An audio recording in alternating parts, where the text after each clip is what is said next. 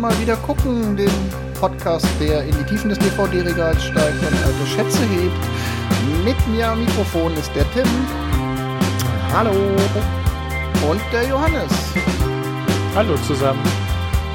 Ja, und wie immer haben wir ein altes Filmschätzchen ausgesucht. Ähm, diesmal hatte ich wieder die Ehre, den Film auszusuchen. Und ich habe ähm, beschlossen, dass wir für eine Handvoll Dollar schauen. Einen alten Clint Eastwood-Klassiker, der älteste Film in unserer Staffel von 1964. Ähm, Hauptrolle Clint Eastwood, äh, Regisseur Sergio Leone. Und ich glaube, das nächste, was man erwähnen muss, ist tatsächlich Musik Ennio Morricone. Ein Klassiker des Italo-Westerns, den man unter anderem bei Netflix äh, sehen kann. Und der erste Film in unserem Podcast, den keiner von uns vorher gesehen hat. Oder Tim, du warst ja letzte Folge nicht ganz sicher. Äh, ich habe ihn tatsächlich auch noch nicht gesehen. Ich habe ein paar Italo-Western geguckt, aber äh, den definitiv noch nicht. Also wirklich Premiere, den haben nicht, könnte man nicht wieder gucken, sondern den könnte man mal gucken. wir sind alle jungfräulich in diesen Film gegangen. Äh, Johannes, du hast den auch nicht gesehen vorher. Nee, ich habe den auch nicht gesehen. Okay. Ähm, mit welchen Erwartungen, was habt ihr gedacht, als ich den vorgeschlagen habe? Wie war eure Erwartung an den Film? Ich dachte ja, ja, äh, könnte man mal gucken, tatsächlich. Ähm, man hat den schon so häufig gehört, äh, sollte man irgendwann mal gesehen haben, hieß es häufiger. Und jetzt haben wir ihn gesehen. Tim, du alter Cineast mit äh, Spezialbegabung japanischer Celluloid-Film. Ja, also tatsächlich äh, den, den Film Joe Jimbo, auf dem der basiert, habe ich sogar schon mal vorgeführt. Aber ähm, also ich habe tatsächlich, ich habe tatsächlich äh, genau das erwartet, was wir bekommen haben. Also äh, ein Italo-Western dreckig und Clint Eastwood als äh, personifizierter cooler Mann, der seine Zigarette beim ins Bett gehen sicherheitshalber mal im Mund behält. Ja, ich, ich glaube, er hat, es, hat er sie nicht sogar mal auf den Nachttisch gelegt, so aber noch an. Ja. Ich weiß es nicht. Keine ja. Ahnung, was wir ihm zuzutrauen. Ähm, ja, wie auch immer. Ja, ich dachte mir auch einfach nur so, ich weiß nicht, als wir uns, als ich mir überlegt habe, was könnte man denn in dem Podcast hier mal gucken, bin ich ja so Filmlisten durchgegangen und irgendwann stoß, stieß ich so auf für eine Handvoll Dollar und dachte mir so echt so, ja, den habe ich noch nie gesehen. Warum eigentlich nicht? Ein paar andere Italo-Western habe ich gesehen, auch andere Western-Klassiker, aber den eben nicht. Und ich hab, bin tatsächlich mit relativ hohen Erwartungen reingegangen, weil er ja so der Klassiker ist und der ja auch das Genre begründet. Ähm, ja, meine Erwartung war relativ hoch und äh, das ist ja schon auch immer prägend für so einen Film.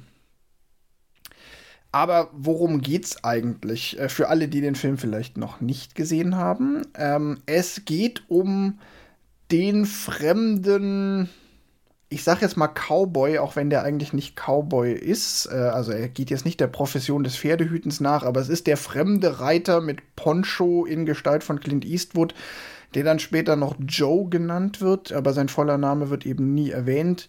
Und ähm, dieser Fremde kommt in ein kleines mexikanisches Dorf, in dem zwei Gangsterbanden, zwei Schmugglerbanden ähm, sich gegenseitig bekriegen und das ganze Dorf in Schach halten. Und ich glaube, ganz am Anfang sagt er dann auch mal, ich habe noch nie so eine tote Stadt gesehen wie diese. Und, er hält sich da mit dem, ich glaube, mit dem Klöckner und oder dem Sargschreiner. Also es gibt eigentlich nur ganz wenige zivile Figuren in dem Film, die nicht einer der beiden Banden angehören. Das ist der Klöckner, der immer zum Begräbnis läutet der Sargschreiner, der eben die Särge schreinert und der Wirt der einen Kantina, die es noch gibt in dem Ort.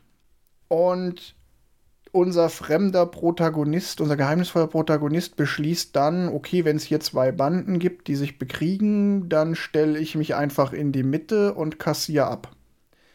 Genau, das ist eigentlich die Story, relativ simpel. Fremder, mysteriöser Typ kommt in die Stadt, spielt zwei Banden gegeneinander aus äh, und macht das am Ende für die titelgebenden, die titelgebende Handvoll Dollar.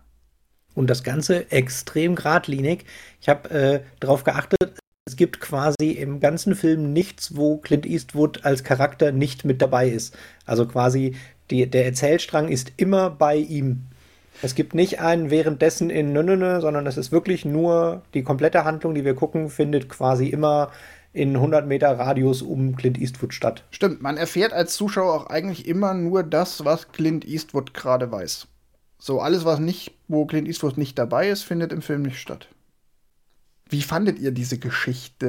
Also, die Geschichte selber ist jetzt äh, ja wirklich nicht spektakulär, wie gesagt, ganz geradlinig. Ähm, was ich spannend finde, ist halt wirklich so ein bisschen der, der Charakter, den er dabei spielt. Also der, dieser Joe wird er, heißt er da in dem Film ja, oder wird er so genannt, weiß ich gar nicht, ob er wirklich so heißt. Ähm, wo man immer nicht so richtig weiß, es ist ja auch so ein bisschen beim Italo-Wester üblich, dass der es nicht den strahlenden Held gibt. Das ist definitiv bei ihm auch ein von seinem Verhalten ist er jetzt nicht unbedingt der große positive Mensch. Wobei er ja dann doch in der Handlung inhärent an mehreren Stellen äh, ja sehr für die Ehre eintritt. Also er lässt da ja quasi, äh, als er feststellt, oh, die, die eine vorher angebetete Frau ist äh, eigentlich eine Geisel von der einen Familie und hat äh, Vater und, und, und, Sohn noch im Dorf. Da setzt er sich ja dann doch ein, rettet sie und äh, gibt ihr sogar sein gestohlenes Geld und sagt hier, äh, flieh damit. Und auch im ganz am Ende ist es ja sogar, dass er nicht den Goldschatz, der in der Armee gestohlen wurde, irgendwie zwischen sich und den drei Freunden aufteilt, sondern quasi sagt so, ich reite jetzt mal lieber, bevor das Militär kommt. Ich will nichts damit zu tun haben, wenn er denen das Geld zurückgibt da ist ja schon irgendwie, dass die Handvoll Dollar scheint nicht seine intrinsische Hauptmotivation zu sein. Das ist, glaube ich, so der Knackpunkt, dieser Charakter, ähm, der ja so ein bisschen schwankt zwischen dieser, hey, hier kann ich mir eine goldene Nase verdienen, wenn ich es geschickt anstelle, schwankt und auch ein Zitat des Charakters selbst, ich kann keine Ungerechtigkeit ertragen. Also da, wo er offensichtliche massive Ungerechtigkeit wahrnimmt, da, da mischt er sich dann ein, auch abseits seiner persönlichen Interessen. Eben in dieser Figur der Marisol, kann man vielleicht gleich noch mal ein bisschen näher erläutern. Aber es gibt ja auch die Szene relativ am Anfang, als der ähm, Ramon Rocco, der Chef der mexikanischen Bande beschließt, hey, lass uns doch lieber äh, Frieden mit den Baxters machen, um das Militär, das im Anmarsch ist, ähm, zu, zu beruhigen oder da kein Aufsehen zu erregen. Da schreitet unser Held ja ein und dem passt ja Frieden gar nicht. Also der meint ja dann auf drauf angesprochen auch, also man kann ja diesen Charakter auch super schön in Zitaten erklären. Also als er darauf angesprochen wird, was, ob, ob er denn was gegen den Frieden hätte, ob er nicht den Frieden lieben würde, sagt er nur so eiskalt, wie soll ich etwas lieben, das ich nicht kenne und woran ich nicht glaube. Also davon, dass die da eigentlich sich auch einfach einigen können und keinen Krieg machen können, hält er mal eben gar nichts. Nee, da ist er ja für da. Ich äh, muss an der Stelle sagen, ich finde es ganz spannend, weil ich das bei dem Joe Jimbo, also nochmal vom, für Leute, die es nicht wissen, ähm, an der Stelle kurz eingeschoben. Äh, es gibt einen, äh, Akira Kurosawa-Film, der da heißt Joe Jimbo, der drei Jahre älter ist, der eins zu eins die gleiche Handlung erzählt. Und halt eins zu eins nicht wie, ach, wir haben zufälligerweise eine selbe Handlung, sondern teilweise komplette Filmzitate, also auch ja, dass der Deutsch, Kamerawinkel zusammenpasst. Sergio Leone hat sich Jojimbo angeguckt, hat die Story eins zu eins kopiert und halt in den Wilden Westen übertragen. Aber es ist schon eins zu eins die Story.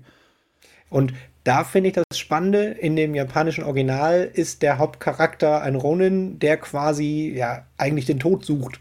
Also der halt mit einem gerechten Ansatz da ist und schon für die Gerechtigkeit eintritt, aber der schon eigentlich versucht dabei drauf zu gehen für eine gute Sache. Und das fand ich sehr spannend jetzt bei dem Film mit der gleichen Handlung in der Betrachtung, äh, ja, okay, der hat jetzt zumindest für den Zuschauer nicht diese Motivation, verhält sich aber trotzdem teilweise sehr ähnlich.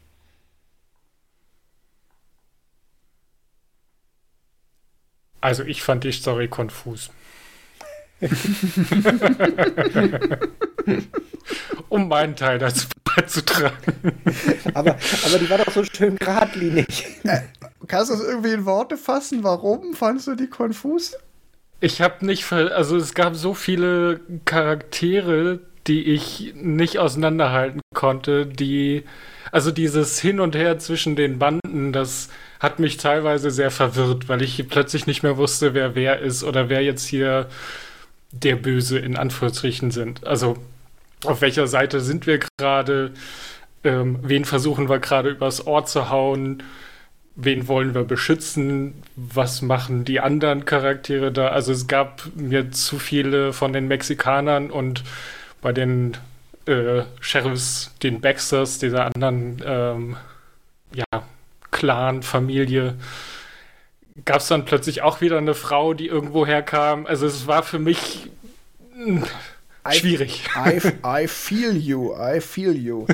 ähm, ich muss zugeben, ich habe den Film tatsächlich eineinhalb Mal geguckt. Und zwar habe ich ihn einmal geguckt, so schön am Abend, wie man das so macht. Äh, so einfach als Samstagabendunterhaltung. Und nach dem ersten Mal gucken dachte ich mir auch so, hä, irgendwie ist der so ein bisschen wirr, da sind so viele Sprünge in der Handlung.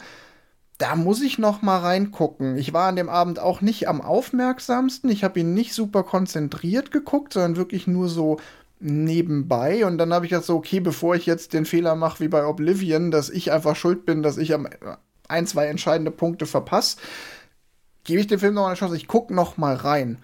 Und beim zweiten Mal gucken klärt sich's. Aber ich habe auch eine Idee, woran das liegt.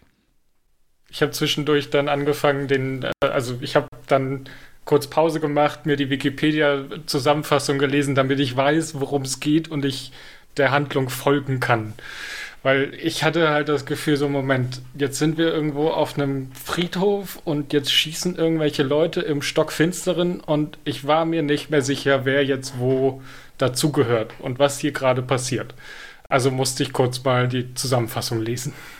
Da bin ich bei der Szene bin ich sofort bei dir. bei der Szene, das ist die Szene, wo ich auch am meisten gedacht habe, so ein, die, die macht gefühlt so wenig Sinn. Da sind die so auf dem Friedhof, also ganz kurz Zusammenfassung die Szene. Äh, Joe hat auf dem Friedhof zwei ähm, tote äh, mexikanische Soldaten platziert und beiden Banden erzählt, da sind zwei äh, spanische, äh, mexikanische Soldaten, die ein Geheimnis verraten für euch. Genau, die den Überfall und, überlebt haben und die könnten entweder den, die könnten den Überfall halt ausplaudern, dass es ein Überfall war.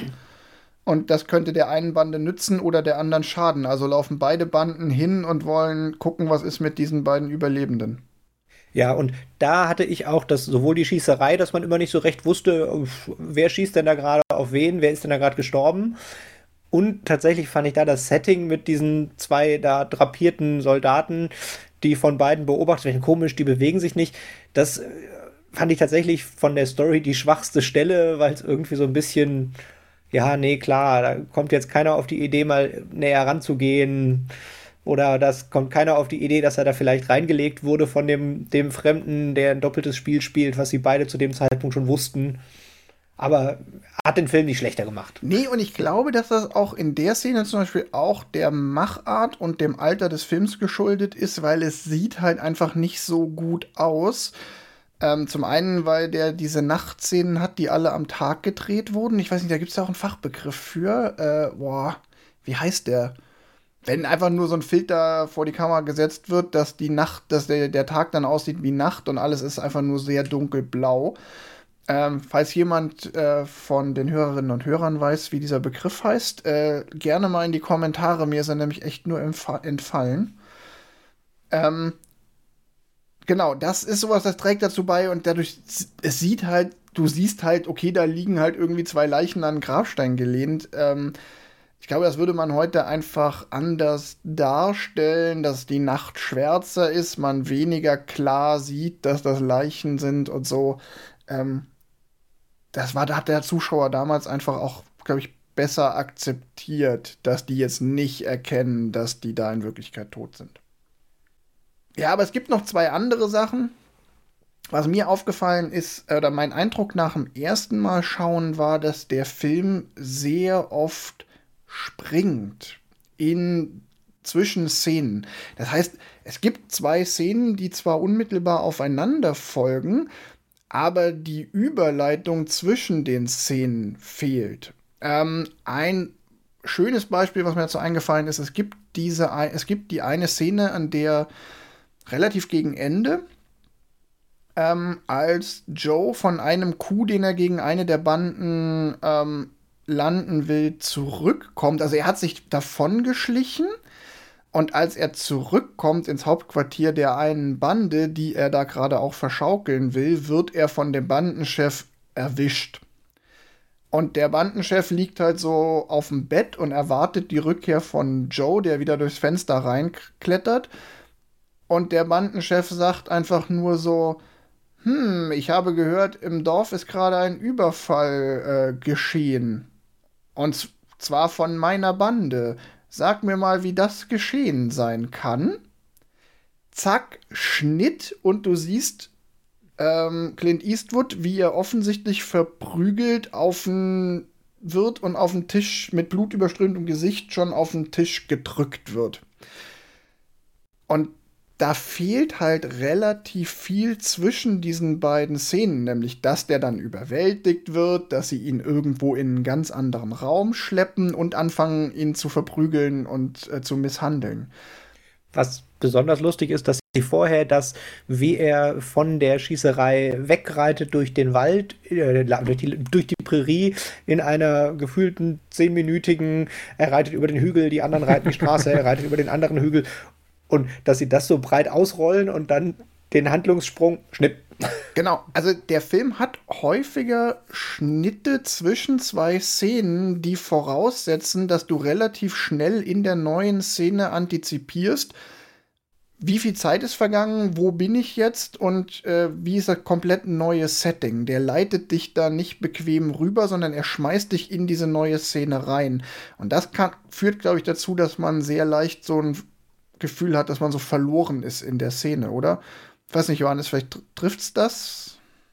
Das äh, ist auf jeden Fall ein, ein Grund dafür. Ich äh, glaube, dass gerade die, diese älteren Filme ähm, halt auch sich da keine Gedanken zu gemacht haben. Also die haben halt, also heutzutage, glaube ich, hat man viel mehr so die, wie führt man den, den Zuschauer durch die Story im Sinn als ähm, die Story selber, weil ich kann mir das nur quasi übers Theater erklären, weil im Theater hast du ja auch häufig einen Szenenwechsel, wo der Zuschauer automatisch weiß, jetzt passiert was anderes. Also es wurde dunkel, vielleicht umgebaut, jetzt geht wieder Licht an, jetzt sind wir woanders. Ich kann mich darauf einstellen, dass die Story in irgendeiner Weise weitergeführt ist und vielleicht auch schon weiter erzählt ist und das jetzt in der Szene so ein bisschen rauskommt, ah, wir sind zwei Tage später das machen diese älteren Filme gerne, so sich da am Theater zu bedienen. Und das wird heutzutage, glaube ich, nicht mehr so gemacht. Also das gleiche hatten wir bei, bei Eiskalte Engel schon so ein bisschen, dass das auch so theaterhaft war, weil das halt auch genau so von Szene zu Szene gesprungen ist, ohne dass man jetzt wirklich wusste, was ist denn dazwischen passiert oder wo befinden wir uns. Man braucht immer so ein paar, ich sag mal, Sätze, um zu verstehen, wo wir uns gerade befinden, welches Setting, wer ist das, äh, also wenn neue Personen da sind, wer ist das, warum sind wir hier? Und in neueren Erzählungen wird halt ganz viel so, ah, okay, wir gehen jetzt zu Tante Mary und dann zwei Szenen später sind wir halt vor einer Frau, ah, das muss Tante Mary sein und dann wird sie halt direkt angesprochen oder sonst was. Also genau, der, also das Drehbuch macht wenig ähm, macht sich wenig Mühe, Dinge zu erklären. Es wird viel zwar gezeigt, ja. aber es wird wenig erklärt. Weder in den ja spärlichen Dialogen ähm, noch irgendwie durch, ähm, durch filmische Mittel. Und ich verstehe total dein Gefühl, dass du dann verloren warst in dieser Geschichte. Ich glaube aber, es trägt auch ganz stark zur Atmosphäre bei. Und ja, das, das durchaus, ja. Was noch ein Beispiel ist, woran man festmachen kann, weil ich mir auch wirklich notiert habe, ähm, wo auch, glaube ich, die Inszenierung so ein bisschen veraltet ist. Ähm, du hast super oft Dialogszenen, die komplett ungeschnitten sind. Du siehst zwei, zwei oder manchmal sogar fünf Menschen in einer Einstellung und zwei davon reden. Es gibt aber nicht für jeden geredeten Satz einen extra Close-up-Schnitt und dann wieder einen Schnitt auf die andere Figur, sondern die Kamera bleibt einfach da stehen. Was manchmal auch dazu führen kann, dass man mit modernen Sehgewohnheiten nicht gar nicht mehr weiß, wer redet jetzt eigentlich gerade von den Fünfen. Ja, weil man halt heute gewohnt ist, der, der redet, der wird auch im Close-up gezeigt. In den meisten Fällen zumindest.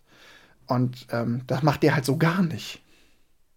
Ja, die Kamera hilft äh, heutzutage auf jeden Fall dabei, rauszufinden, wer redet denn da gerade, wenn es vor allem eine große Gruppe ist. Weil ansonsten, ja, also die, die, die filmische Unterstützung ist deutlich mehr auf der Story, würde ich sagen. Und ich glaube, gerade in dem Film jetzt hatte ich das Gefühl, ähm, dass halt die, die, die Kamera nur quasi ein Hilfsmittel ist, aber nicht äh, ein, eine Person. Also es man hört halt so, gestalterisches Mittel. Es ist genau, so ein Mittel, es ist kein gestalterisches Mittel, sondern es ist halt einfach nur ein Übertragungsmedium. Wobei, also, also für die Dialoge würde ich dir ja noch recht geben. Ansonsten ist es nämlich äh, krass, was sie mit der Kamera als Erzählmittel machen. Und lustigerweise genau das, was der Wolfgang gerade beschrieben hat, das, das machen sie ja lustigerweise bei den Duellszenen ohne Dialog, äh, halt als quasi, naja, Neuerfindung ist es dann nicht, aber in, in noch close-uppiger als sonst, dass sie quasi kurz vor dem Duell immer so ein, ein super Close-up vom Gesicht, wo du jeden Schweißtropfen, der runter siehst, jedes Muskelzucken einmal kurz siehst. Also finde ich ganz spannend. Bei den Dialogen machen sie es nicht, aber bei den, den Stellen ohne Text benutzen sie das Mittel halt enorm, weil es halt sonst gar nicht funktionieren würde. Ja, die, die armen Zuschauer haben es leider nicht gesehen, dass ich schon, während ich den Satz noch nicht fertig gesprochen habe, schon gleich den Kopf geschüttelt habe, weil es eigentlich totaler Quatsch ist zu sagen, dass die Kamera nicht gestalterisch eingesetzt wird, weil auf der anderen Seite hat der Film unglaublich viele richtig durchkomponierte Bilder.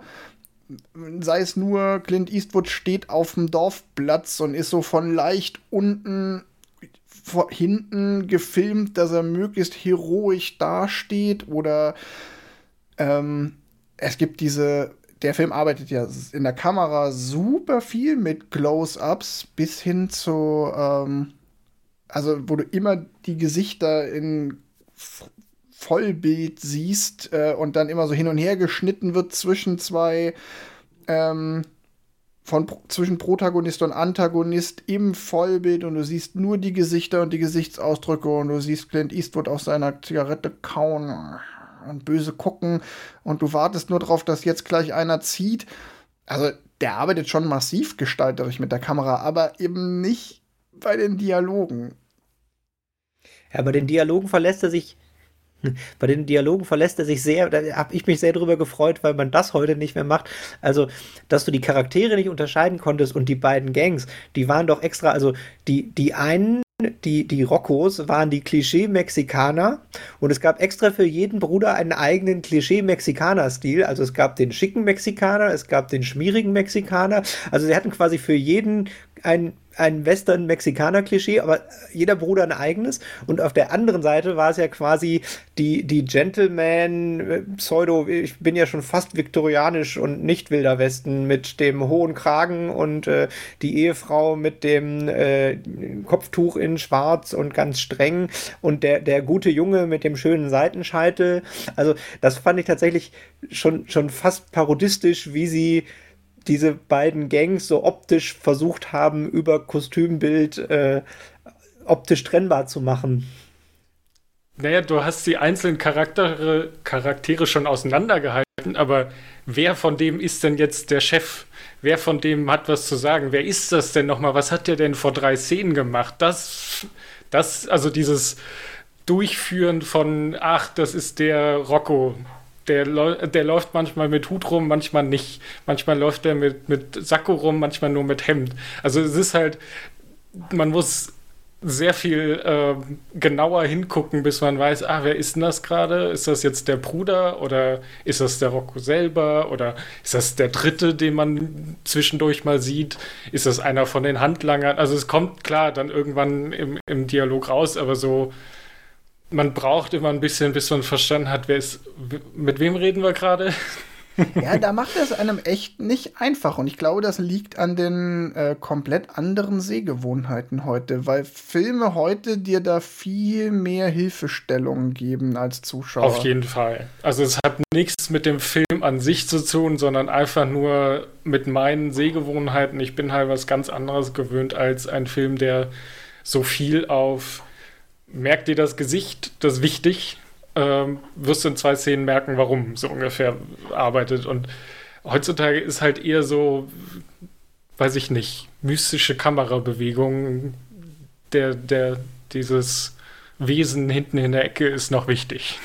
Ja, und äh, zum Beispiel, ja, auch so Stilmittel wie ähm, Arbeiten mit Fokus, das macht der Film dann ja tatsächlich zum Beispiel gar nicht. Ähm, ja. Aber ähm, ich glaube, das ist auch genau das, was man an diesem alten Film äh, auch sehr schätzen kann, dass er da so anders ist und ähm, ja, auf eine ganz andere Art, mit ganz anderen Stilmitteln Atmosphäre schafft. Ja, das mit dem Fokus finde ich noch total spannend. Ich glaube, das ist in der Zeit tatsächlich noch, noch schlechter Stil. Also, wenn du quasi äh, einen, einen Ebenenfokus hast, dann hast du ja quasi nicht gut genug ausgeleuchtet, um die Blende zuzumachen. Deshalb, äh, also eigentlich mit gutem Stil leuchtest du so aus, dass du auch alles scharf haben kannst. Ähm, und der Film braucht es auch, weil er ja ganz viel mit Ebenen spielt, dass man halt so sieht, ah, der eine, der, der, der Charakter, der am größten im Bild ist, ist der Anführer und dann gibt es zwei Leute, die stehen leicht versetzt hinter dem, die sind ein bisschen kleiner und dahinter gibt es noch die dritte Ebene, Handlanger ohne Namen, die quasi nur äh, noch das Strichmännchen im Hintergrund sind. Und das funktioniert natürlich nicht, wenn du dann noch eine Schärfe-Ebene hin und her schieben willst. Mhm. Ja, beziehungsweise es hat vielleicht auch damals einfach nicht funktioniert. Heutzutage machen das ja viele Filme dann trotzdem auch mit Ebenen, dass sie halt eben die, die Aufmerksamkeit des Zuschauers äh, durch den Fokus auf einer anderen Ebene wieder lenken, von vorne nach hinten durchs Bild. Äh, das macht er halt gar nicht. Da redet dann vorne einer und dann redet hinten einer und du musst halt einfach verstehen von dir aus, dass jetzt die Person hinten redet und jetzt die vorne, weil man sieht ja auch dann in vielen Szenen gar nicht, dass sich Lippen bewegen. Ja. Ähm, und da, wie gesagt, das sind halt so Sachen, ähm, da ist er teilweise ein bisschen schwierig, anspruchsvoller zu gucken. Ich würde es wirklich so sagen, der ist mhm. relativ anspruchsvoll zu gucken. Ich glaube, gerade halt mit unseren heutzutage Sehgewohnheiten, so was wir quasi gewöhnt sind, äh, von einem Film, der uns halt ja deutlich mehr an die Hand nimmt, würde ich es mal nennen. Also der Film präsentiert halt die Story, ohne dass da jetzt wirklich ähm, ja der Zuschauer im Hintergrund ist, sondern es ist halt, äh, also so habe ich mich gefühlt. Ich bin da halt ein, ich bin kein Teil des Films als Zuschauer, sondern ich bin halt ein stiller Beobachter, der da halt ähm, ja in die Röhre guckt. Ja, man ist halt so ein bisschen, man sitzt halt immer so ein bisschen auf der Schulter von Clint Eastwood und äh, beobachtet, was er gerade tut und was er ausheckt. Ähm, insofern könnte man vielleicht so als kleines Zwischenfazit sagen, diese Machart des Films in Kombination mit dem jetzt zwar doch sehr linearen, aber nicht trivialen Drehbuch ähm, sorgt schon dafür, dass es eben, es ist kein Popcorn-Film, den du ebenso mal wegguckst und noch auf dem Handy daddelst und am Ende warst du gut unterhalten, dann verlierst du einfach den Faden. Sondern das ist echt eher so ein Arthouse-Film, den man sich mal in einer ruhigen Minute ganz konzentriert anguckt und dann auch richtig genießt. Boah, welch coole Bilder die da gebaut haben und äh, ne, auch dieses, auch die Schauspielerei, die schauspielerische Leistung ist ja auch relativ, finde ich, erwähnenswert. Äh, ich will jetzt gar nicht unbedingt sagen, hey, Clint Eastwood ist ja ein mega Schauspieler, aber in dieser Rolle als der fremde Revolverheld, der sich dauernd duelliert, wie dann Spannung aufgebaut wird über diese Close-ups mit Mikrogesten, kurzem Augenzwinkern, da kann man auch schon echt Freude dran haben, das zu beobachten. Ich finde noch ganz schön von dem, was du gerade meintest mit der Aufmerksamkeit. Da habe ich ein paar Sachen gehabt, wo ich gedacht habe, es ist total geil, wie sie quasi so, so das ganz klassische einem, sie zeigen, na, nur wäre zu viel, aber sie zeigen sehr viele Dinge, die erst noch keinen Sinn machen, die man hinterher braucht. Also so in der Szene, wo er das erste Mal in das Dorf kommt, der, der kleine Junge, der rüber zu dem Haus rennt und aus dem Haus guckt die Frau raus, ist in dem Moment noch relativ irrelevant, ist halt seine Beobachtung und ist hinterher in der Handlung aber wichtig zu verstehen, ah, der kennt also schon diesen, das Versteck, wo die Frau und der, der Rocco sich rumtreiben, der weiß schon dann, oder als er dann versteht, oh, okay, der kleine Junge ist ihr Sohn und deshalb rennt er da in das Haus rüber. Also das wird gar nicht erklärt, sondern ist quasi ein, das musst du dir selber herleiten in dem Moment, wo du es gesehen hast. Aber auch da ist man manch, am Anfang relativ lost in der Szene, mhm. weil also der Film beginnt mit so einer Szene, wo er an zwei Häusern vorbeikommt und während er Wasser trinkt, beobachtet er, wie so ein kleiner Junge misshandelt wird. Ist mal ganz stark vereinfacht. Und dann reitet er weiter und kommt ins Dorf. In dem Moment weiß ich aber noch gar nicht, dass diese beiden Häuser auch quasi zu dem Dorf gehören, nur etwas außerhalb sind, sondern das hätte auch ein Tagesritt entfernt sein können von ja. der Art, wie es inszeniert war. Und das ist, das meine ich auch so. Da macht man heute, stellt man da besser die Zusammenhänge her, schon von Anfang an. Was es natürlich dann auch weniger überraschend macht oder weniger gewitzt, wenn dann klar ist, weil man sich, man muss halt weniger denken heute beim Gucken, keine Ahnung. ist noch das, das andere, was ich gerade noch an, angefangen hatte, was ich spannend fand, ist äh, die Ritterrüstung bei den Roccos die ja quasi äh, eingeführt wird, als er, während er da das erste Mal um Geld feilt, guckt er sich so eine Ritterrüstung an äh, und stellt halt fest, oh, die hat Einschüsse. Und dann sagen sie ihm schon, oh ja, der Rocco, der ist so ein super Schütze. Die kommt dann irgendwie noch zweimal vor als beliebte Zielscheibe und äh, man sieht dann auch, Rocco ist so präzise, er trifft immer. Ramos Rocco. Ramos, Ramos Rocco ist so präzise, äh, der trifft immer genau das Herz von der Ritterfigur. Und äh, jetzt Spoiler für einen Film von 1964. Äh, das inspiriert Joe, also den Charakter von Clint Eastwood, ja dann dazu, äh, eine kugelsichere Weste zum finalen Duell zu tragen. Toll, jetzt weiß ich, wie der Marty McFly das gemacht hat. Danke. ja, aber auch, auch, also kurzer Filmsprung, zurück in die Zukunft 3.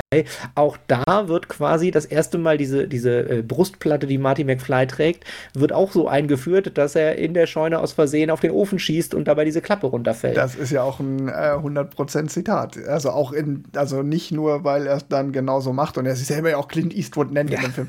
ähm, ja. Zurück zum ersten Film.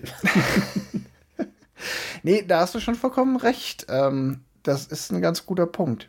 Aber man braucht definitiv die Aufmerksamkeit, weil sonst, äh, naja, ich meine, das funktioniert trotzdem, weil gezeigt wird, wie er quasi, während er verletzt ist, äh, mal probiert, welches Blech dick genug ist, dass man drauf schießen kann, ohne dass die Kugel durchgeht. Aber äh, das Verständnis zu wissen, dass, dass Rocco so präzise immer das Herz trifft, äh, dass man sich darauf verlassen kann, dass wenn man über dem Herz eine Platte trägt, er einen schon nicht erschossen kriegt, das versteht man wirklich nur, wenn man die ganze Zeit aufgepasst hat und verstanden hat, ah, die Ritterrüstung, der Rocco, das ist doch, das passt doch zusammen. Ich würde noch zwei, drei Sachen zur, ähm, ja, zur, zur filmischen Umsetzung, zur Machart sagen. Ähm, zur schauspielerischen Leistung habe ich ja schon was gesagt. Die finde ich bei Clint Eastwood tatsächlich ganz spannend, weil sie so wahnsinnig auf Mikrogesten basiert. Ansonsten hat der Film jetzt gar nicht so viele Schauspieler, die äh, zwingend erwähnenswert sind. Es ist nur interessant, dass es ein paar Deutsche sind, die mitspielen. Ähm, aber was natürlich äh, neben äh, Kamera und genereller Inszenierung wahnsinnig wichtig ist für den Film, ist die Musik. Ja, eindeutig. Das ist ja äh, Ennio Morricone, ich habe es ja anfangs schon gesagt, der ja auch dann, glaube ich, die Filmmusik für die weiteren Italo-Western gemacht hat, also auch bis hin zu äh, hier The Good, The Bad and The Ugly, die ja direkt, der ja direkt zur gleichen Reihe gehört, aber auch zu Spiel mir das Lied vom Tod. Und ich glaube auch, was nicht, wahrscheinlich auch noch für 27 andere, die mir, die ich jetzt alle nicht kenne. Ähm, und das ist halt dieses, dieses typische Western. Ne, denkt mal, denkt mal äh, draußen an den Geräten an Westernmusik und das ist das, was Ennio Morricone macht. Dieses und das ist allerdings das ist tatsächlich auch Ennio Morricone. Und das ist der arme Ennio Morricone. The Good, The Bad and The Ugly, ja. der einfach eine eingängigere Musik hat als ähm, für eine Handvoll Dollar, aber die ist halt auch so prägnant. Und es kommt ja auch immer, es gibt ja so, so ein Flötendrellern, das immer dann kommt, wenn Clint Eastwood gerade blinzelt oder sein Blick gezeigt wird. Das ist auch so ein, ja fast schon wie so ein Pavlovscher Reiz, der da gesetzt wird mit so einem Flötendrellern im Film. Das ist schon ganz spannend. Und äh, Ennio Morricone ist, äh, war, war, ist inzwischen ja leider verstorben, äh, war tatsächlich sehr traurig, dass man ihn so sehr auf den, den Western festgelegt hat und hat gesagt, ja, nur 8% meiner Stücke waren für Western und trotzdem halten mich jetzt alle für den Western-Soundtrack-Mensch. Ich auch. Sorry. Ich auch. Ja, ja. ich auch. Fun, Fun Fact: Ennio Morricone und Sergio Leone waren auf der gleichen Schule, haben sich aber trotzdem erst, äh, also entweder haben sie sich zwischendurch äh, einfach aus dem Blick verloren. Sie haben sich auf jeden Fall erst Filme machend dann wieder getroffen. Also sie sind nicht, hatten keinen gemeinsamen Werdegang und, sondern es gab dann irgendwie eine Reunion, die sich, die Wege haben sich zufällig wieder gekreuzt. Ich möchte noch noch anderes Thema zu den Schauspielern, beziehungsweise Synchro und Schauspieler, weil es ganz gut auch passt äh, zum Thema Italo-Western und dem Twist, den der Italo-Western zum Spaghetti-Western irgendwann gemacht hat. Ähm, in der deutschen Synchro sind Nebencharaktere, und zwar der Glöckner und der ähm, Sargschreiner, so, sagen wir mal, leicht lustig angelegt, also so mit Dialekt und irgendwie so, ja, da hatte ich beim, beim Gucken so dieses, oh, ich schalte mal auf das Englische und tatsächlich im Englischen sind die zwar auch mit so einem Hauch lustig, aber äh, nicht annähernd gefühlt so lustig oder pseudolustig äh, wie in der deutschen Fassung. Und das Spannende ist halt ja wirklich, dass aus dem Italo-Western irgendwann der Spaghetti-Western, die ganzen Bud Spencer und Terence Hill-Filme, die basieren ja weit genommen quasi auf demselben Genre und sind aber nicht mehr ernste Erwachsene-Filme, sondern halt Slapstick und lustig. Ja, wobei ich da nicht spannend. sicher bin, ob die nicht, äh, als wir dann alt genug waren, sie zu gucken, langsam zum ähm, nicht mehr ernst genommenen Erwachsenenfilm wurden, sondern ich glaube, die waren damals schon so ein bisschen wie die Schatzinsel. War mal für Erwachsene gemeint und wurde dann zum Jugendding. Nee, nee, das ist schon, also es gibt tatsächlich so den, den Haarschnitt, also es gibt einen Bud Spencer, nee, oder einen Terence Hill-Film auf jeden Fall, der ist noch ein echter Italo-Western. Ja, ja, die sind ins Lustige dann irgendwann abgewandert, aber ich meinte jetzt mit, dass man die halt eher dann so als Kind geguckt hat. Das war, glaube ich, damals nicht so. Als die im Kino liefen, nee, waren nee, die, glaube ich, nicht für Zwölfjährige gedacht. Wir haben nee, die halt so ja als Kinder gesehen. Ja, aber sie haben halt schon den Twist genommen zwischen einem total strengen, ernsten, wir sind brutaler als der klassische Wilde Westen und äh, dreckiger. Das dreckig haben sie behalten, aber das brutaler haben sie halt irgendwie in einen Slapstick und äh, Klatschfilm verändert. Und Dialoge. Was ich noch ganz spannend fand, ähm, war, dass teilweise im, in der deutschen Synchro die ähm, die Textzeilen an andere Personen gegeben worden sind. Also ich habe den Film auf Englisch geguckt, habe am Anfang mit deutschem Untertitel geguckt, aber der deutsche Untertitel war so komplett anders, dass man das nicht gucken konnte. ähm, weil, also mir ist es ähm, in einer Szene direkt aufgefallen, ziemlich am Anfang, äh, Joe oder äh, der, Name, der Mann ohne Namen, Clint Eastwood, wie man ihn nennen möchte, ähm, ist in dieser Kneipe und ähm, der, der Gastwirt, sage ich mal, ist äh, gerade im, im Hinterraum und sie unterhalten sich so von wegen, ja, ich habe aber kein Geld, um dich zu bezahlen. In der deutschen Variante sagt das der, der Kellner und sagt, ja, ich weiß, du hast kein Geld, mich zu bezahlen. Also ich fand ganz interessant, dass sie quasi auch mit dem Dialog da noch ah, ja. ähm, teilweise die Story nicht geändert haben, aber halt ähm, Dial äh, Szenen oder, oder Sätze anderen Personen gegeben haben. Ich habe den Untertitel dann ausgemacht. ich habe ihn auf Deutsch geguckt, habe aber in die englische Fassung reingeschaut, weil mich auch interessiert hat, wie groß der Unterschied ist, vor allen Dingen bei dem, wie Clint Eastwood rüberkommt. Und ja, es macht einen Unterschied. Was ich, aber ich fand ihn jetzt nicht dramatisch. Was ich witzig fand, war, dass die Synchronisation, die auch heute noch auf Netflix äh, abzurufen ist, ganz offensichtlich eine sehr alte Synchro ist. Da heißen die Baxters, nämlich Buxters.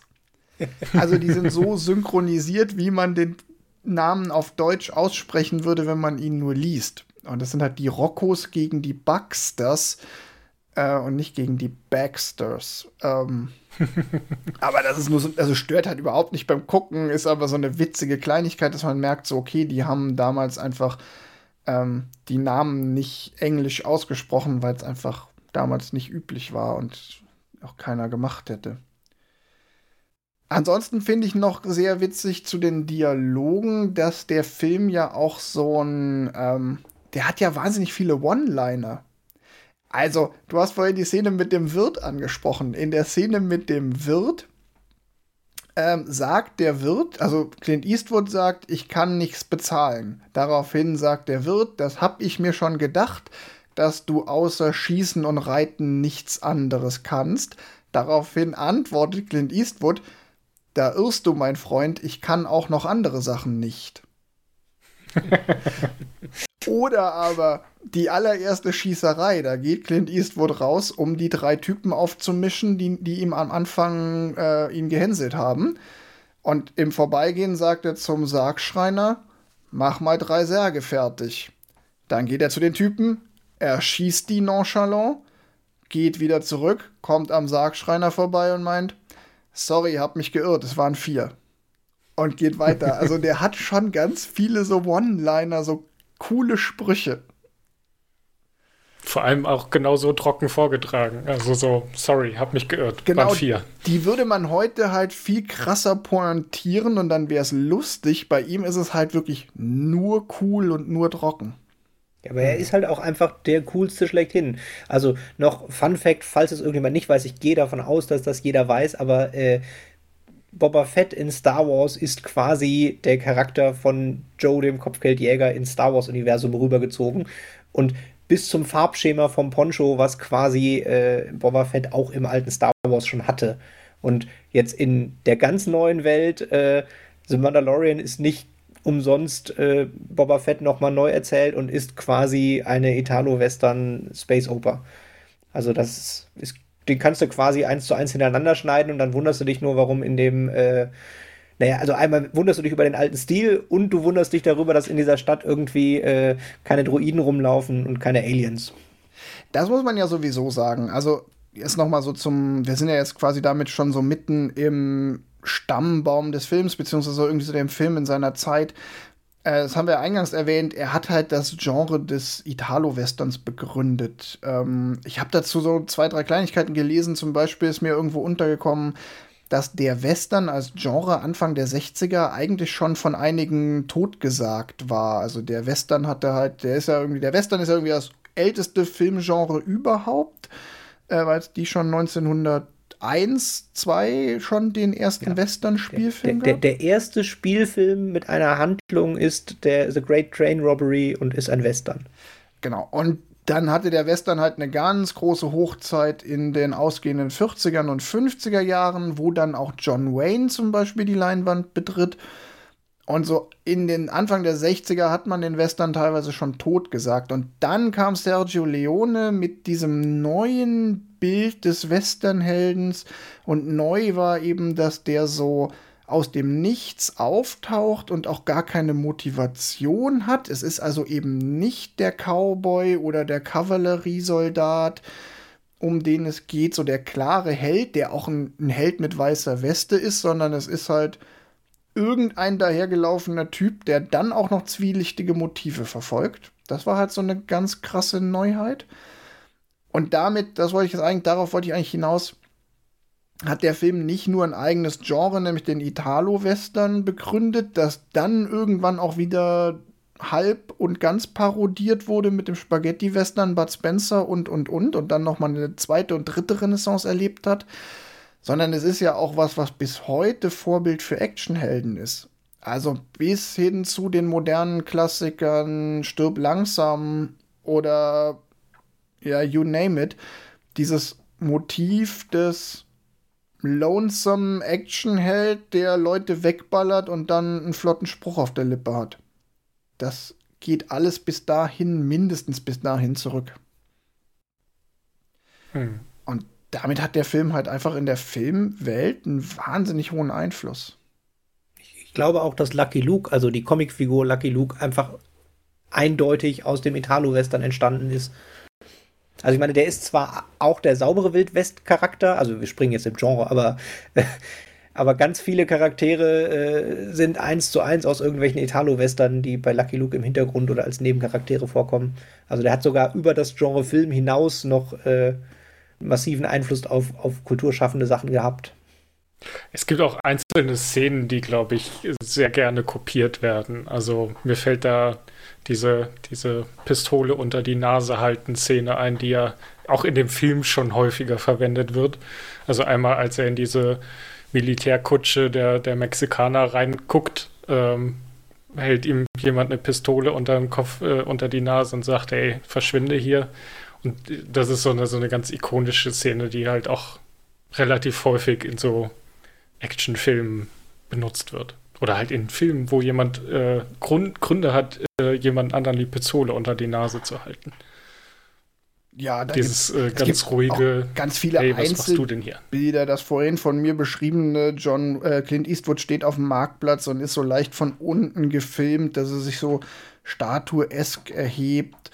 Ähm, da gibt es ganz viele Einzelbilder, ähm, die glaube ich, in diesem ganzen Genre, also da hat Sergio Leone ja auch mit seinen anderen Filmen, auch mit Spiel mir das Lied vom Tod, äh, unglaublich viele Bilder geschaffen, die sich in die Filmgeschichte eingebrannt haben. Mhm. Und da ist hier ähm, für eine Handvoll Dollar sicherlich einfach nur der erste in einer ganzen Reihe von Filmen. Ähm, genau, und was man aber halt auch sagen muss, finde ich zumindest, äh, man merkt schon, für eine Handvoll Dollar ist der erste dieser Italo-Western, aber es ist nicht unbedingt der Höhepunkt des Genres. Also ich war sehr stark in der Versuchung, mir jetzt noch mal ein oder zwei andere anzugucken, habe es aber zeitlich überhaupt nicht geschafft.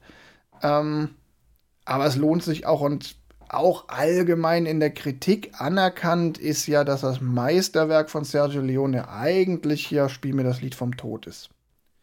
Der dann noch mal ein paar Jahre später kam. Auch nach dieser Dollar-Trilogie, die ja noch eine Handvoll Dollar mehr und The Good, The Bad and The Ugly, zwei glorreiche Halunken, ähm, umfasst. Habt ihr denn noch andere davon gesehen, oder? Ich habe tatsächlich Spiel mir das Lied von Tod gesehen. Es ist aber auch schon ewig her. Müsste man auch mal wieder gucken. also ich hatte also, tatsächlich auch sofort Lust, noch mehr zu gucken. Äh, und ich hätte auch, also Spielen wir das Lied vom Tod ist super, den habe ich auch schon mehrfach gesehen. Äh, die zwei glorreichen Halunken, beziehungsweise halt da, er ist auch viel besser oder finde ich viel besser. Und äh, ich finde es ganz spannend, es wirklich so als, als Startpunkt einer Reise zu sehen. Also ich weiß nicht, ob ich es jetzt schaffe, aber ich habe schon gedacht, ah, ich würde jetzt eigentlich die nächsten zwei aus der Dollar-Trilogie auch gerne noch gucken. Und dann vielleicht als Abrundung am Ende noch irgendwie spielen wir das Lied vom Tod, weil der ist tatsächlich filmisch nochmal deutlich besser. Ja, also ich fand, und ich fand auch ganz interessant, äh, also es wäre dann auch ganz interessant, nochmal den Vergleich auch zu ziehen zu jetzt den klassischen Western, also sich vielleicht nochmal den ein oder anderen John Wayne reinzuziehen. Ähm, ich kann, also ich habe auch, ich habe Spiel mir das Lied vom Tod irgendwann mal gesehen, ist aber auch schon mindestens zehn Jahre her. Ich habe mit John Wayne mal El Dorado gesehen und ich weiß, dass ich den total super fand.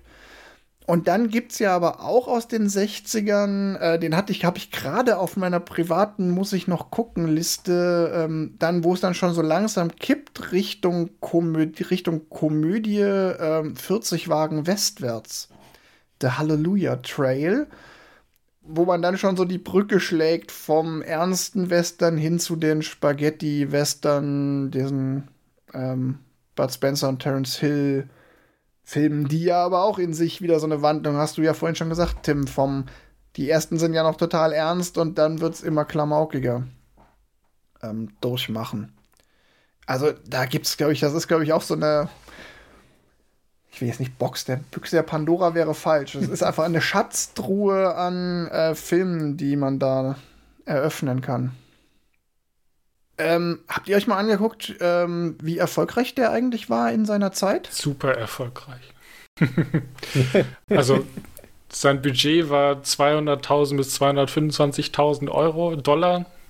Ähm, in 60er Jahre Geld muss man ja auch dazu sagen, aber im gleichen Verhältnis, äh, also auch 60er Jahre Geld, äh, 4,3 Millionen Dollar in Italien und 14,5 äh, Millionen Dollar in den USA und Kanada.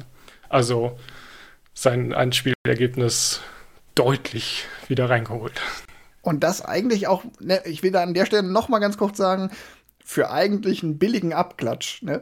Der hat den mhm. Film einfach nur kackdreist geklaut und der hat ja auch von Kurosawa dafür tatsächlich auch Kritik einstecken müssen, die natürlich damals niemanden interessiert hat, dass irgend so ein Japaner sich darüber beschwert. Das ist, ganz kurz, der hat den verklagt und sie haben sich vor, außergerichtlich geeinigt. Also so ganz ist die Kritik auch nicht vorbeigegangen. Okay. Aber und man muss natürlich auch sagen, der Abklatsch war richtig, richtig dreist, weil äh, Yojimbo von Kurosawa ist nur, hast du vorhin gesagt, ist nur drei Jahre älter und hat damals einen Oscar gewonnen. Also der Film war durchaus bekannt. Der hat jetzt nicht irgendein unbekanntes japanisches Werk genommen und kopiert, sondern einen durchaus auch in der breiten Öffentlichkeit wahrgenommenen Film. Und er war auch nicht der Erste, weil ein paar Jahre vorher die chlorreichen Sieben ist ja auch schon ein Kurosawa-Abklatsch. Also dem Kurosawa ist es ja gleich mehrfach passiert, dass irgendwelche Western-Halotris seine Filme geklaut haben. Ja, man muss dazu sagen, also jetzt Kurosawa-Fans äh, einmal kurz weghören. Tatsächlich, also ich glaube, für eine Handvoll Dollar ist der bessere Film. Was ich ganz spannend also, fand, das habe ich gesehen in so einem YouTube-Video, der die Filme so ein bisschen miteinander verglichen hat, ist, dass äh, der ähm, Johimbo mehr humorvoller ist, weil sich da der Ronin tatsächlich einen Spaß draus macht, diese beiden Banden gegeneinander aufzuhetzen. Und naja, ich will jetzt nicht sagen, dass Clint Eastwood in der, das nicht auch aus einer gewissen Spaßmotivation macht, aber er zeigt es nicht, dass er dabei Spaß hat. Nee, definitiv nicht. Also, was ich ganz spannend finde, ist, also einmal noch von der, der, der Handlung, wo ich gedacht habe, das ist ganz spannend, wenn man jetzt den Western guckt. Also in dem Western gibt es ja das Zitat, ein Duell, eine Winchester gegen einen Colt, da gewinnt immer der Mann mit der Winchester. Wo ich beim Gucken schon so dachte, so, äh, ja, nee, also, also wenn das Duell auf 200 Meter ist, dann ja, aber sonst nicht. Äh, bei Joe Jimbo ist es die Pistole oder das Schwert. Das ist natürlich so ein bisschen dem Zuschauer sehr viel leichter nachzuvollziehen, dass wenn du mit einem Schwert gegen eine Pistole kämpfst, du äh, vielleicht mit der Pistole gewinnen könntest, was der natürlich nicht tut. Und da hat Johimbo auch, ähm, wenn ich jetzt hier nur aus der Meta, äh, aus der Sekundärquelle äh, zitieren kann, da hat jo, Yojimbo auch ganz klar eine Metaebene. Da geht es nämlich auch um die Kritik am Einzug der westlichen Technologie und das ausgehende Zeitalter der Samurai, die quasi schon am Aussterben sind in der Zeit, in der der Film spielt. Und das wird durch diese Pistole verdeutlicht. Und dann siegt aber doch der traditionelle Ronin gegen diese westliche Technologie. Da hat er noch eine ganze Metaebene an Kulturkritik, die ähm, für eine Handvoll Dollar gar nicht hat. Also da können wir wieder eine Lanze für Yojimbo brechen. Der Film ist vielleicht dann auch mal an manchen Stellen tiefgehender. Ja, tatsächlich bin ich auch von der, der warum ich den, den für eine Handvoll Dollar besser finde, ist tatsächlich von der filmischen Seite. Also der klaut ja gnadenlos ganze Einstellungen von Kurosawa, mhm. die guten, und äh, ergänzt die aber halt über diese, diese Close-ups von den Gesichtern, über die, die Detailaufnahmen von den Stiefeln beim Duell. Das, der, der Jojimbo ist halt quasi noch sehr viel, äh, ja, der halt, hat halt viel mehr Totalen und gar keine Close-ups und dieses, die, gerade diese Duellschnitte auf die Gesichter finde ich tatsächlich enorm gut und sind ja auch nicht umsonst in allen anderen Italo-Westerns hinterher wieder benutzt worden. Im Übrigen, diese, nah diese super Nahaufnahmen, wo man praktisch nur die Augen des Schauspielers sieht, sind auch in die Filmgeschichte eingegangen als The Italian Shot. Also es ist die italienische Einstellung auch in der Filmfachsprache. Und äh, das kommt auch aus dieser Italo-Western-Zeit. Also das, äh, weil die, weil der Sergio Leone die halt immer so krass verwendet hat. Johannes hat es schon angemerkt, der Film war total erfolgreich und der ist ja auch in der Kritik total gelobt worden. Der hat heute, wenn man guckt, ist natürlich schwierig, jetzt Kritik von heute mit Kritik von damals zu vergleichen. Ich habe jetzt nicht irgendwie Quellenstudien betrieben, aber bei Rotten Tomatoes hat der mal sage und schreibe 98 Prozent. Ne? Also da ist der wahrscheinlich in einer der Listen der besten, der erfolgreichsten oder der besten Filme aller Zeiten. Und ja, auch, das ist aber, aber ganz eindeutig nicht in einer fairen Wertung, sondern aufgrund des Kultcharakters und der Position in der Filmgeschichte. Also ich finde das immer schwierig, wenn ja. der 98 Prozent, es ist kein 98 Prozent Film. Nee. Da Gut, können wir gleich mal unser Fazit ziehen. Das würde ich mich auch nicht und das würde ich auch nicht unterstützen. Aber es ist so ein Kultfilm und der hat, ich glaube trotzdem, dass der auch damals wahrscheinlich von vielen gelobt wurde. Und ähm, eigentlich wollte ich überleiten zum Lexikon des internationalen Ach, Films. So.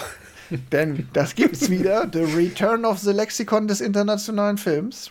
Ähm, das sagt nämlich, der von Kurosawas Yojimbo inspirierte, von der Kritik auch seiner Gewalttätigkeit wegen zunächst reserviert aufgenommene Film Sergio Leones wurde ein enormer Kassenerfolg und schuf ein neues Genre, den Italo-Western. Zugleich begründete er die Karriere von Clint Eastwood. Es ist jetzt in dem Auszug nicht eine wahnsinnige Kritik oder Bewertung, aber es bringt schon noch mal den Stellenwert des Films gut auf den Punkt. Ja. Kommen wir ganz schnell zum Fazit. Ähm, noch mal so einmal Reihe um. Ähm, würdet ihr den Film empfehlen? Kann man den noch mal gucken? Ähm, hat er eure Erwartungen erfüllt? Johannes, was sagst du? Ja, meine Erwartungen, weiß ich nicht, ob er die erfüllt hat, weil die waren halt schon so sehr auf der, oh, das ist ein Klassiker, der muss eigentlich gut sein. Und dann wird man doch schon ein bisschen enttäuscht. Also ich wurde enttäuscht. Ähm, aber das ist, glaube ich, tatsächlich, wie wir schon äh, in der Folge besprochen haben, eher so eine Gewöhnungs- bzw. so eine was, was kennt man Sache, als dass der Film ja irgendwie schlecht ist. Er ist jetzt nicht das Meisterwerk vom Himmel, aber er ist jetzt halt auch nicht so schlecht, ähm, ja, wie ich ihn fühle. er fiel bei dir nur ähm, nicht in das, den richtigen Boden. Genau, er fiel bei mir nicht auf den richtigen Bogen, aber ich würde schon sagen, dass jeder, der sich irgendwie mit Filmen mehr beschäftigt, als ich gucke den Samstagabend, weil ich nichts Besseres zu tun habe, schon gesehen haben muss. Tim, was sagst du? Jo, ich sag, ähm, also ich fand ihn super. Ich würde sagen, man kann den auf jeden Fall mal wieder gucken. Ähm, ich würde allerdings einschränkend sagen, also entweder man nimmt sich einen ganzen Tag und guckt direkt die ganze Dollar-Trilogie und sagt, boah, jetzt geil, mhm. es ist jetzt hier, äh, wir haben jetzt hier Italo-Western und es gibt äh, passendes Essen und ich, ich gönne mir den ganzen Tag. Das geht aber auch nur, wenn der Lockdown verlängert wird. Na, ja, aber dann geht das. äh, oder wenn ich sage, ich will mir mal einen Film aus dem Genre Italo-Western angucken, dann würde ich sagen, nee, nimmt nicht den, nimmt Spiel mir das Lied vom Tod. Das ist für mich immer noch der Italo-Western schlechthin und ich finde ihn deutlich besser, obwohl ich jetzt auch viel Spaß an anderen für die Dollars hatte. ich bin da ganz bei dir, Tim. Ich finde ihn super. Ähm, ich glaube, wenn man sich wirklich mal, wenn man Spaß dran hat, auch mal zu gucken, wo es herkommt, dann ist der Film sicherlich der richtige, weil er ist der erste. Wenn man den, den einen Italo-Western gucken will, würde ich auch zu Spiel mir das Lied vom Tod raten. Eine kleine Einschränkung noch für eine Handvoll Dollar ist angenehm kurz im Vergleich zu den anderen. Also schon The, But, The Good, The Bad and The Ugly hat schon fast drei Stunden und ich glaube, Spiel mir das Lied vom Tod auch. Also die sind dann wieder wahnsinnig lang. Und im Vergleich dazu sich mal eineinhalb Stunden, also ähm, der geht ja nur 139 Minuten. Nee. 99 Minuten. Hm, sagt Wikipedia. 99 Minuten. Genau, 99 Minuten, also eine Stunde neun, ähm, 39. 39. Ähm, das geht dann auch, wenn man sagt, so ich gucke mir den wirklich mal konzentriert an und gezielt mit, ich gucke mal auf die Kunst. Ähm, mhm. Das finde ich, sollte man durchaus bedenken. Also, ja, ich würde ihn durchaus empfehlen, aber halt mit diesen beiden Einschränkungen. Nun gut, was schauen wir nächstes Mal? Tim, du ah, hast... ich habe die perfekte Überleitung. Ich habe die perfekte Überleitung.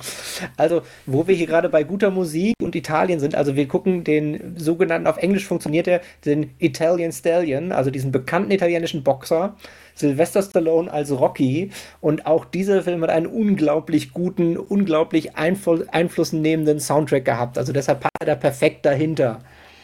Ja, die Rocky 1 in der Urfassung von vor ewigen Zeiten, 79 glaube ich oder so, ne? Ja, ich glaube auch. Ich glaube, man, man, sortiert ihn gedanklich immer in die 80er und in Deutschland war er dann ja auch in den 80ern, aber äh, der ist, glaube ich, wirklich 79 noch ganz schnell. 76. Das, 6, ach, oh Gott. 76, oh ja. Mitten in den 70ern statt den 80ern. Naja, also fühlt sich trotzdem wie die 80er an. Naja, Zumindest wenn man so kulturell sieht, sagt man ja, von 4 bis die, 4. Die 80er früher immer früher anfangen quasi. Nee, nee, andersrum. Es geht immer von das Jahrzehnt so, geht kulturell betrachtet immer von 4 bis 4. Also von 74 bis 84 gehen die kulturellen 70er. Von daher ist er so, so also ja. mitten 70 an. Egal, das führt jetzt zu weit. ähm. Vielleicht stellen wir beim Gucken ja auch fest, dass er doch in die 70er gehört und ich ihn mir nur falsch gemerkt habe, weil es ein 80er Jahre Action-Star-Startfilm so, ist. Und wenn du so kommst, dann sag ich jetzt, es ist eigentlich scheißegal, in welchem Jahrzehnt Rocky spielt, der funktioniert in jedem Jahrzehnt. Der ist nämlich zeitlos. So. Dann wollen wir mal schauen, ob das wahr wird. äh, aber aber ähm, Johannes schon mal als Tipp, also guck den konzentriert. Ne? Also der ist also der ist komplexer also, als man denkt. Den kenne ich schon, äh, da weiß ich, worauf ich mich einlasse und äh, ja, werde meine Kritik dann äußern. An, an, alle Hörerinnen und Hörer da draußen, bevor wir uns jetzt hier schon über den nächsten Film die Köpfe einschlagen. Ähm, wir haben eine kleine Überraschung und zwar, wir haben ja immer gesagt, wir produzieren unseren Podcast in äh, Staffeln und ähm, wir sind jetzt bei Folge 8. Das heißt, die erste Staffel neigt sich langsam dem Ende zu und wir haben uns überlegt, wir brauchen natürlich auch ein Staffelfinale und was wäre schöner als in einem Staffelfinale Finale keinen Film äh, zu besprechen, den wir uns überlegt haben, sondern wir wollen wissen von euch, was könnte man denn mal wieder gucken. Nennt uns einfach einen Film oder mehrere, von denen ihr denkt, den könnte man mal wieder gucken und dann werden wir uns aus den zahlreichen Nennungen einen aussuchen und in Folge 10 und der letzten Folge dieser Staffel gemeinsam hier besprechen. Ihr könnt dafür das Medium der Wahl nehmen. Am schönsten wäre es natürlich als Sprachnachricht in irgendeiner Form. Dann schneiden wir es noch rein. ja, sehr, sehr gerne. gerne dann auch mit einer kurzen Begründung, warum ihr glaubt, dass man den unbedingt wieder gucken sollte. Also, wir freuen uns von euch zu hören. Und ansonsten wünsche ich euch noch eine gute Zeit und ich hoffe, ihr seid beim nächsten Mal wieder dabei. Bis zum nächsten Mal. Bis zum nächsten Mal. Tschüss.